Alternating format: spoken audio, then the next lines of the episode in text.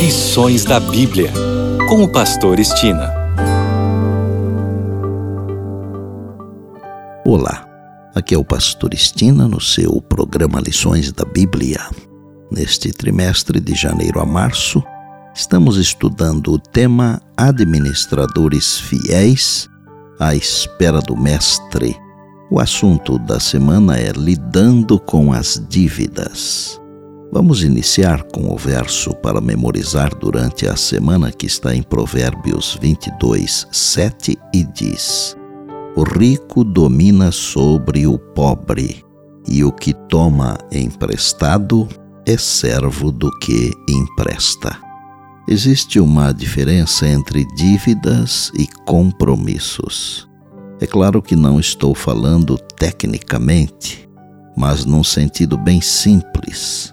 Compromissos são passivos que cabem dentro do orçamento. Hoje em dia, a dívida parece ser um estilo de vida, mas isso não deve ser a norma para os cristãos. A Bíblia desencoraja a dívida. Nas Escrituras, há pelo menos 26 referências à dívida e todas são negativas.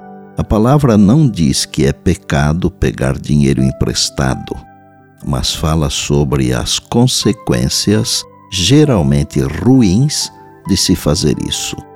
Ao refletir sobre obrigações financeiras, Paulo aconselhou: paguem a todos o que lhes é devido, a quem tributo, tributo, a quem imposto, imposto, a quem respeito, respeito, a quem honra, honra não fiquem devendo nada a ninguém, exceto o amor de uns para com os outros, pois quem ama o próximo cumpre a lei.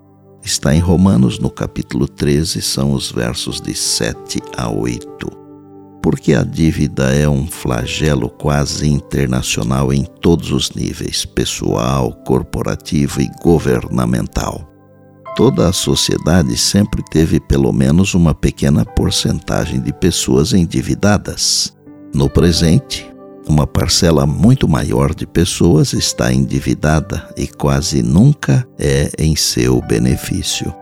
Não exige função na vida nem fase da experiência humana para a qual a Bíblia não contém a valiosa instrução governador ou súdito, senhor ou servo, comprador ou vendedor, o que empresta ou que toma emprestado, pai ou filho, professor ou aluno, todos podem encontrar na palavra lições de inestimável valor.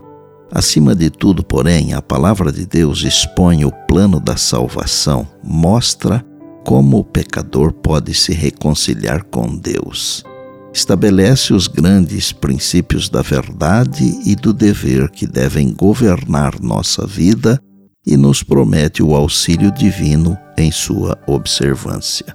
Vai além desta vida transitória, além da breve e agitada história de nossa raça. Abre ao nosso olhar o extenso panorama das eras eternas, eras não obscurecidas pelo pecado, não ofuscadas pela tristeza Ensina-nos como participar das moradas dos bem-aventurados e nos convida a ancorar as nossas esperanças e a fixar os nossos afetos ali. O sábio se dirige ao indolente nestas palavras: Aprenda com a formiga, ó preguiçoso. Observe como ela age e seja sábio, embora não tenha príncipe, nem autoridade, nem governante ela trabalha duro durante o verão, juntando comida para o inverno. Provérbios capítulo 6, versos 6 a 8. A habitação que as formigas constroem para si revela habilidade e perseverança. Elas carregam somente um pequeno grão de cada vez, mas pela diligência e perseverança realizam coisas incríveis. Salomão chama a atenção para o trabalho da formiga como uma censura àqueles que desperdiçam suas horas na ociosidade ou em práticas que corrompem tanto a alma quanto o corpo. A formiga se prepara para as estações futuras.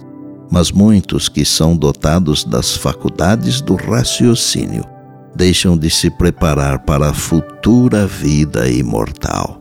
Nesta semana vamos considerar as razões da dívida e como lidar com ela. Você talvez esteja livre de dívidas, mas pode compartilhar essas informações valiosas com a família e amigos que se beneficiarão delas. E por bondade, lembre-se sempre das palavras de Jesus. Passará o céu e a terra, porém as minhas palavras não passarão. Eis que venho sem demora. Bem, amanhã tem mais, se Deus assim nos permitir. E disse Jesus: Examinais as Escrituras, porque julgais ter nelas a vida eterna. E são elas mesmas que testificam de mim, João 5,39. Eu sou o pastor Estina e este é o seu programa Lições da Bíblia diariamente com você pela graça e misericórdia de Deus.